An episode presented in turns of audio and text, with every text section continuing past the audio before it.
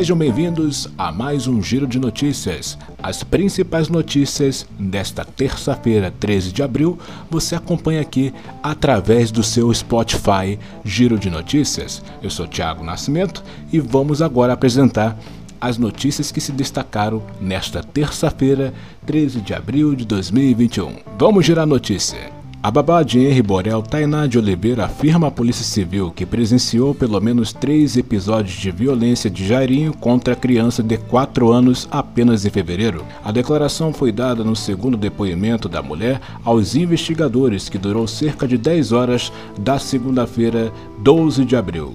Prestes a completar 100 anos de idade, mãe de Dante de Oliveira, autor da Gereta Já, vence a Covid-19 pela segunda vez. Maria Benedita Martins de Oliveira teve Covid-19 duas vezes, uma delas depois de tomar a vacina. Quando os sintomas foram mais leves, a mãe do ex-governador Dante de Oliveira, Maria Benedita Martins de Oliveira, de 99 anos, venceu a Covid-19 pela segunda vez, há 20 dias de completar 100 anos de idade. Vamos às manchetes internacionais. França suspende todos os voos ao Brasil. Primeiro-ministro do país anunciou a suspensão sem previsão de data para terminar.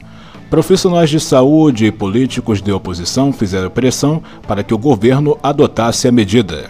A Polícia Civil investiga dois ataques realizados por homens não identificados na madrugada desta terça-feira contra funcionários do metrô em estações da linha 2 da Zona Norte do Rio de Janeiro.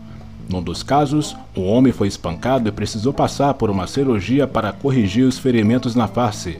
Em outra ocasião, um agente de segurança foi agredido com um taco de beisebol até ficar desacordado. Nas duas ocasiões, segundo a assessoria do metrô do Rio, as vítimas reconheceram os camelôs que vendiam irregularmente mercadoria nos trens como os autores das respectivas agressões. Regina Casé se reúne com família e ora pela recuperação de Paulo Gustavo. Regina Casé continua firme com a corrente de oração e prol da vida de Paulo Gustavo. No Instagram, a atriz postou um vídeo que aparece rezando com a família pela recuperação do ator que segue internado em consequência do coronavírus. De frente para um altar, Regina com seu marido Estevão Ciavata e o filho Roque e o genro João Pedro Januário e o neto Braz oram por Paulo.